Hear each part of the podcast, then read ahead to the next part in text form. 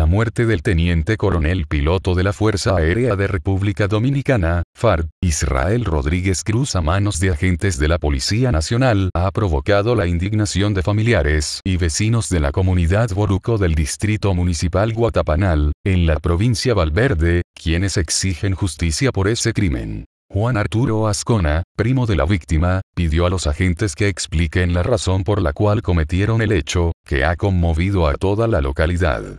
Ascona contó a reporteros de Diario Libre que los agentes se presentaron en una camioneta de la uniformada a la residencia del oficial y sin mediar palabras la emprendieron a tiros en su contra. Después que ellos les dispararon le quitaron el arma de reglamento, tomaron un fusil del vehículo de mi primo y no permitían que nadie le pusiera la mano.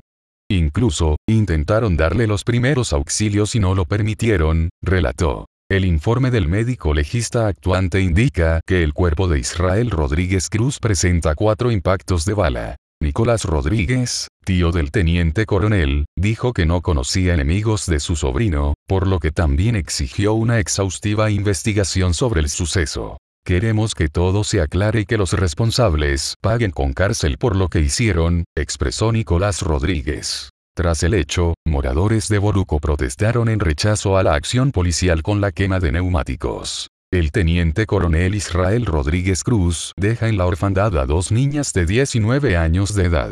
Investigan caso. Hasta el momento desde la institución del orden no han identificado los agentes policiales que cometieron el homicidio.